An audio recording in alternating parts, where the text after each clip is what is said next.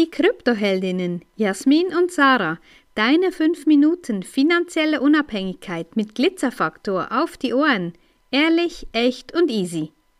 Wie die finanzielle Bildung und der Umgang mit Geld in unserem Schulsystem oder im Allgemeinbildungssystem unglaublich fehlt, ja, das wird in den meisten Fällen nicht thematisiert, man spricht nicht darüber, die Kinder oder die Jugendlichen haben keine Ahnung wirklich, was was eigentlich los ist auf dem Markt. Also das ist so, wenn du nicht gleich Wirtschaft studierst oder sonst irgendwas, dann wissen viele nicht, wie unser Geldsystem funktioniert, wie das ist mit dem Goldstandard, der schon 1971 aufgehoben wurde, was Inflation überhaupt ist, ja. Sie haben Geld und wissen eigentlich gar nicht, was das eigentlich ähm, ja wirklich ist, was das bedeutet. Wir haben heute die Konfirmation meines Patenkindes und ich habe ihm einfach seit seiner Geburt jeden Monat einen Betrag zur Seite gelegt. Den bekommt er heute und ja, er bekommt ihn noch in Geldform, weil ich ja nicht weiß, wie sein Wissensstand ist, was er sonst noch damit anstellen könnte oder wie er anderes Geld auch verwahren könnte. Ja, ich kann mich gut erinnern, wie das bei mir war, wo ich noch äh, jugendlich war, respektive als aus der Schule kam. Ähm, da ging ich dann in die Ausbildung und irgendwann habe ich ja gecheckt, okay, da kommen mit der Post immer mal wieder Einzahlungsscheine und Rechnungen und na, ich wusste gar nicht so recht, was ich damit anfangen soll, weil ich das tatsächlich in der Schule nie gelernt habe. Also ich habe nicht gewusst, was ich dann mit diesem Einzahlungsschein anfangen soll, wie das direkt funktioniert. Meine Eltern haben mich dann natürlich aufgeklärt, mir weitergeholfen und es hat dann auch sofort sehr gut funktioniert alles.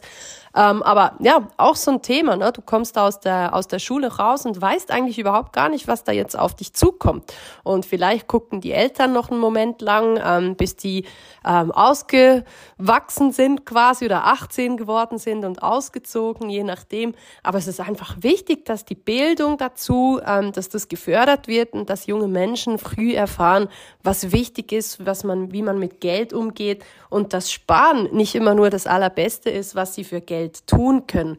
Also macht uns den Gefallen und wirklich informiert auch eure Ju Jugendlichen und jungen Menschen im Umfeld, eure Kinder vielleicht auch schon. Es muss nicht sein, dass man damit Geld um sich wirft deswegen, aber es geht um Aufklärung, es geht um Wissen. Auch hier, es geht darum, wenn man weiß, kann man entscheiden, wie man etwas machen möchte. Und ja, das ist eben dann genau der Punkt, wenn man mal merkt, okay, mit dem Sparen, ja, das wird heute nicht mehr so was. Also was kann ich noch tun? Weil viele merken ja einfach, dass es so nicht weitergehen kann, dass man zu einem Punkt angekommen ist, wo ja, es stagniert halt, man geht arbeiten, man legt ein bisschen Geld zur Seite, es wird aber auch nicht so wirklich viel mehr und du musst einfach verstehen, was mit der Inflation und was da alles los ist und was damit mit deinem Geld passiert. Also auch da ist es reines Wissen, was dort vermittelt werden sollte. Genau, und neben dem Geld bekommt er meinen wichtigen und dringenden Ratschlag. Ja, ich weiß auch, Ratschläge können Schläge sein, aber einfach das, dass ich ihm mitgebe, ja, befasst dich mit Geld und befasst dich mit Finanzen. Und ähm, zusätzlich bekommt er das Buch Ein Hund namens Money von Bodo Schäfer, was wirklich, was ich finde, ist so eine Grundlagenliteratur, was eben auch Kinder und Jugendliche schon sich damit beschäftigen können. Und ja, immer wieder diese alten Glauben Glaubenssätze. Über Geld spricht man nicht. Geld ist schlecht. Geld verdirbt den Charakter. Und das ist einfach nicht wahr. Es ist einfach immer das, was du, was wir als Gesellschaft daraus machen, weil arm hilfst, hilfst du eben auch niemandem. Und das ist so, so wichtig, das zu verstehen, dass einfach dieses, dieses Geld, das ist ein, eine Energie, das ist ein Wert, den wir, den wir ähm, bestimmen. Und das ist so, so wichtig, das auch weiterzugeben und ja, sich Gedanken darüber zu machen, was habe ich, was habe ich für, für eine Beziehung zu Geld? Wie bin ich aufgewachsen?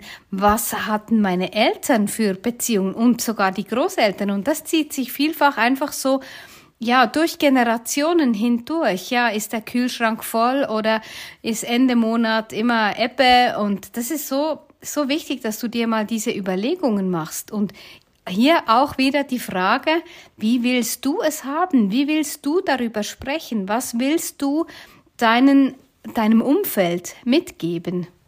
Wenn dir diese Folge gefallen hat, dann lass uns gerne ein Like da und empfehle uns weiter. Danke fürs Zuhören und stay Bitcoined.